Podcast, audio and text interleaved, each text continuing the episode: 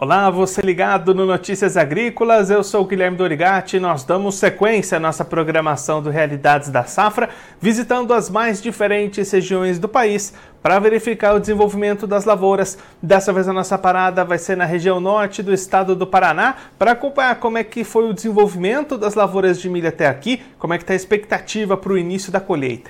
Quem vai conversar com a gente sobre esse assunto é o Rodrigo Tramontina, ele que é presidente da Soja, já está conosco aqui por vídeo. Então seja muito bem-vindo, Rodrigo. É um prazer tê-lo aqui mais uma vez no Notícias Agrícolas. Obrigado, Guilherme. Para nós é um prazer estar podendo colaborar. Rodrigo, como é que foi o desenvolvimento dessas lavouras de milho aí na região? Uma segunda safra que vai se aproximando da colheita, né? Guilherme, está sendo um ano atípico, né? Nós colhemos a soja um pouco mais atrasado, é, o ciclo da soja se estendeu e durante a colheita nós tivemos aquele longo período de chuvas, né? Dificultando, inclusive, a colheita da própria soja e, por consequência, o plantio do milho safrinha. Então, por aqui, quando eu falo por aqui, é dentro da área de atuação da soja, que a gente está em 14 municípios, totalizando aproximadamente uns 600 mil hectares, né? A nossa área de atuação a gente pode dizer para vocês que nós tivemos um atraso no plantio de no mínimo 20 dias, né? Então, nossas lavouras, a gente tem estudo. Eu mesmo dou início na minha colheita amanhã, né? Um híbrido precoce plantado dia 28 de janeiro, na minha primeira soja plantada, que o clima me deixou colher no período normal. E eu vou ter milho que eu vou colher dia 10, 15 de setembro. Então, está sendo assim uma coisa muito diferente, porque eu vou estar tá colhendo milho safrinha esse ano e vou estar tá plantando soja, coisa que historicamente, pelo menos dentro da, do tempo que a gente conduz lavoura e toda a minha família, nunca isso aconteceu. É, acredito que aqui dentro dessa região que a gente atua, a gente tenha 15 a 20% de milhos endurecendo, né? já entrando na fase de senescência. Nós temos aí uns 30, 40% dos milhos embonecados. E se caso essa chuva vir, que nós temos uma previsão aí, tomara que venha, né?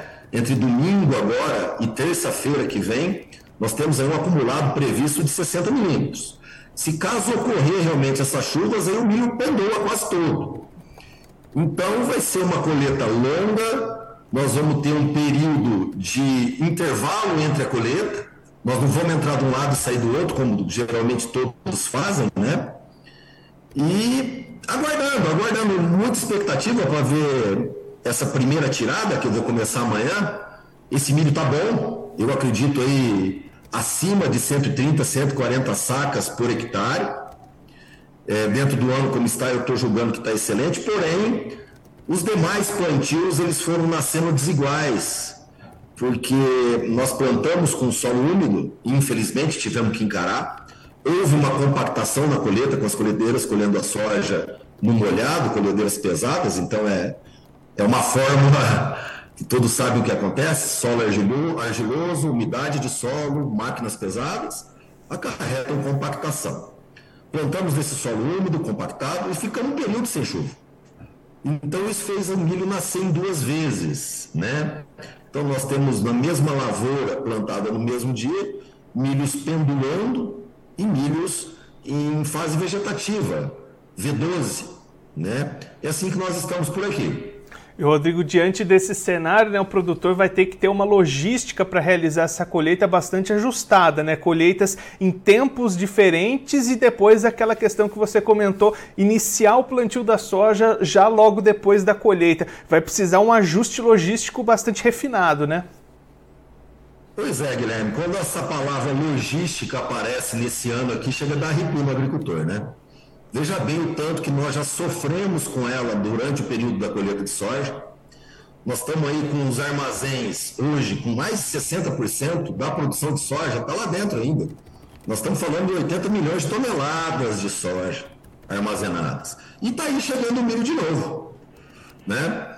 Então, isso que, que que influenciou? Não tem jeito de gente falar só do milho safrinha sem lembrar da soja, né? Então, está influenciando no achatamento dos preços. Começa lá atrás na soja com a queda dos prêmios, por causa dessa deficiência na logística, que começa desde o transporte e armazenagem, vai cair lá nos portos, no nosso caso aqui Paranaguá, e vai ramificando esse problema até chegar de novo e explodir novamente nesse achatamento de preço que nós estamos sofrendo hoje aqui na minha praça, estão pagando 46 reais uma saca. Vide que há três meses atrás a gente estava conversando a 80.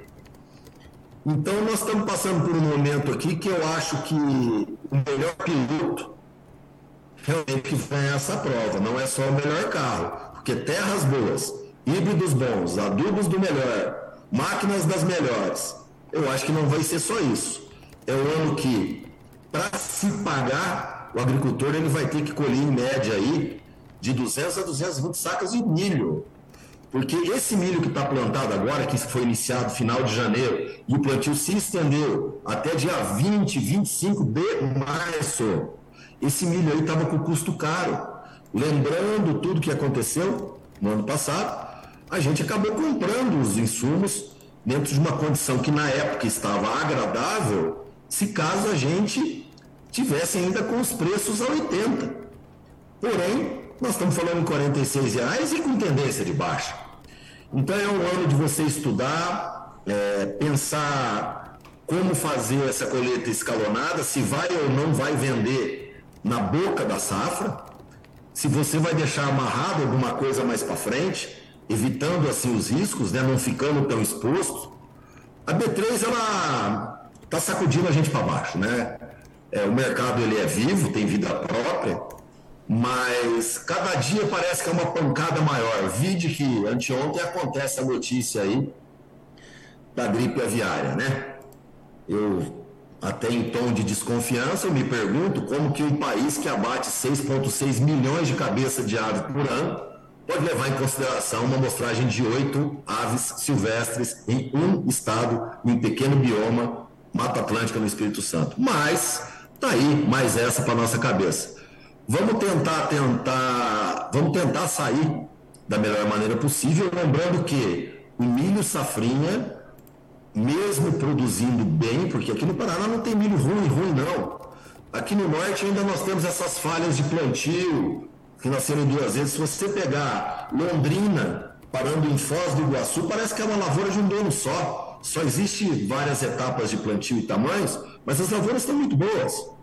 Então a gente tem aí uma sugestão, um levantamento que é milho que beira 100 sacas por hectare em média. Então a produção vai ser ruim? Não, não vai ser ruim. Porém a liquidez e a precificação vai ser péssima para esse ano. Rodrigo, muito obrigado pela sua participação, por ajudar a gente a entender um pouco melhor todo esse cenário para as lavouras para o produtor da região. Se você quiser deixar mais algum recado ou destacar mais algum ponto para quem está acompanhando a gente, pode ficar à vontade. Eu acredito que o mercado está represado. É, a compra dos produtos químicos para a próxima safra de soja está toda aí, ninguém comprou ainda. Adubo, semente, químico, toda a compra do milho do ano que vem, coisa que já haveria acontecido esse ano também não foi feita.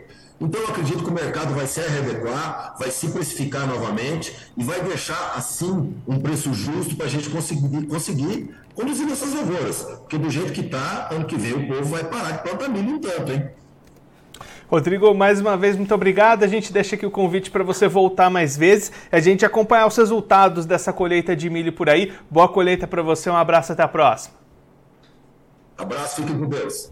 Esse, o Rodrigo Tramontina, ele que é presidente da Soja, conversou com a gente para mostrar um pouquinho como é que estão as lavouras de milho segunda safra lá na região norte do Paraná, região que se prepara para começar a colheita do milho. Inclusive na lavoura do Rodrigo, os trabalhos devem começar amanhã, na próxima quinta-feira. Rodrigo destacando um bom desenvolvimento das áreas, essa uma expectativa de média de produtividade acima das 100 sacas por hectare, inclusive essas primeiras áreas que o Rodrigo vai começar a colher amanhã manhã, que foram plantadas ainda em janeiro, dia 28 de janeiro, esse plantio começou. A expectativa dele é uma média entre 130 e 140 sacas por hectare.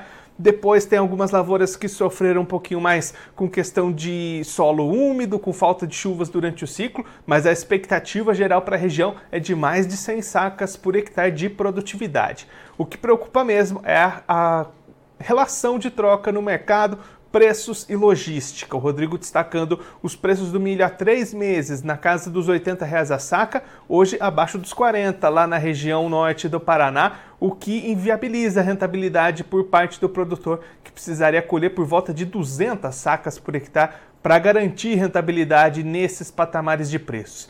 Diante disso, venda de milho bastante travada, compras para as próximas safras, seja a soja 23-24, seja o milho 24, tudo parado nesse momento, produtor tendo que fazer contas, tendo que planejar, escalonar a sua colheita. O Rodrigo também destacando essa situação de como o plantio alongado vai alongar também a colheita, vai emendar os trabalhos de colheita do milho com o plantio da próxima safra de soja.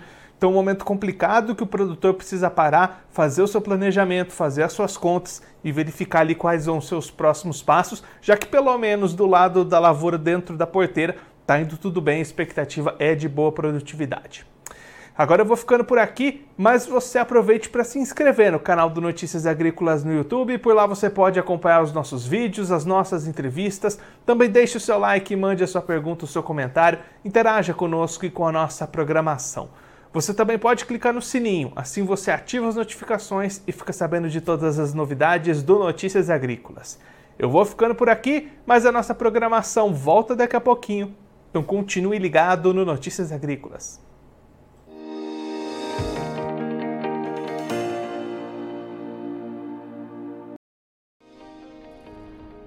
Se inscreva em nossas mídias sociais no Facebook Notícias Agrícolas, no Instagram arroba Notícias Agrícolas e no nosso Twitter arroba Notiagre. E para não perder nenhum vídeo, não se esqueça de nos acompanhar no YouTube e na Twitch Notícias Agrícolas Oficial.